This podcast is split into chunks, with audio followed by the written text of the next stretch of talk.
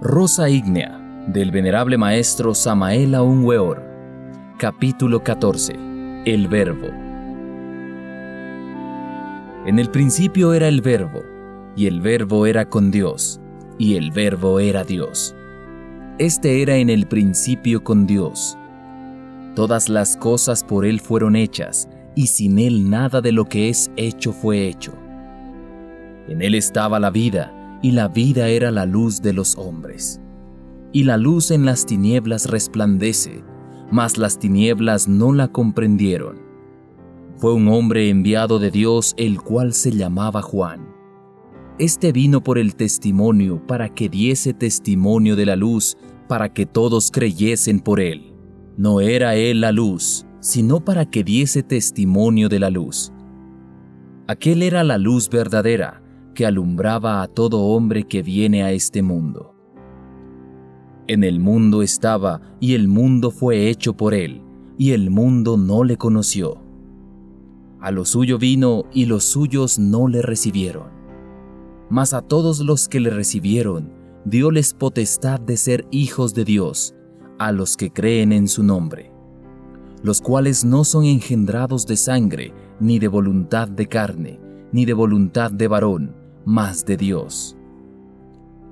Y aquel verbo fue hecho carne, y habitó entre nosotros, y vimos su gloria, gloria como del unigénito del Padre, lleno de gracia y de verdad Versos del 1 al 14, capítulo 1, San Juan, Nuevo Testamento. El verbo está depositado en el semen. El fiat luminoso y espermático del primer instante duerme en el fondo de nuestra arca santa, aguardando la hora de ser realizado. El universo entero es la encarnación del verbo. Ese verbo es la sustancia cristónica del logo solar en los antiguos tiempos el hombre parlaba la divina lengua solar y todas las criaturas de la tierra, del agua, del aire y del fuego se arrodillaban ante el hombre y le obedecían. Pero cuando el hombre comió de la fruta prohibida, olvidó la lengua de los hijos del fuego y levantó la torre de Babel. Esa torre simboliza todas las gramáticas del mundo. Entonces los hombres quedaron confundidos entre tantos idiomas. Antiguamente solo se hablaba la lengua del Edén, y fue con ese verbo sagrado que los hijos del fuego crearon todas las cosas. Y vino el verbo al mundo y lo colgaron de un madero, sobre las cumbres majestuosas del Calvario. A los suyos vino, pero los suyos no lo conocieron. El Verbo es la luz que ilumina a todo hombre que viene al mundo. Cuando la serpiente sagrada llega a nuestra laringe, adquirimos el poder de parlar la divina lengua que otrora poseíamos en aquella edad de los titanes, cuando los ríos manaban leche y miel. Entonces éramos gigantes. Para parlar el verbo de oro hay que practicar magia sexual intensamente porque el verbo del logo solar reside en nuestro semen cristónico.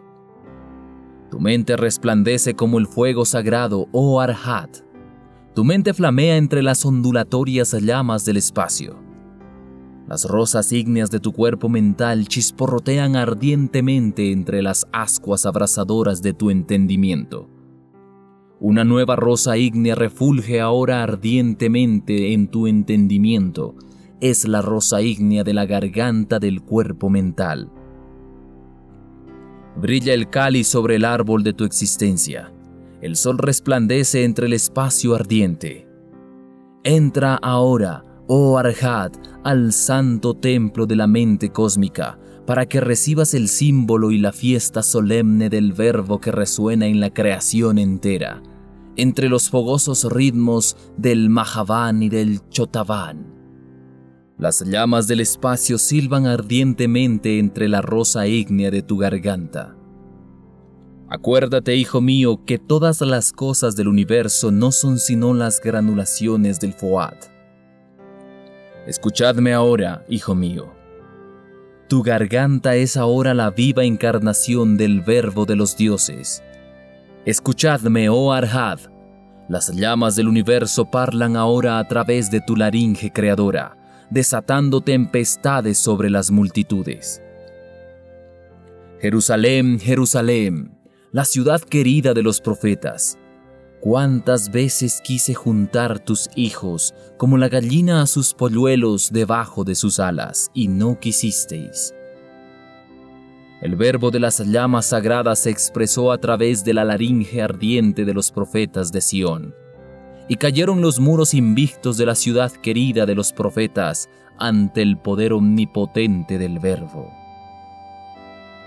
La llama abrasadora del entendimiento cósmico, parlando el verbo de la luz, es terriblemente divina.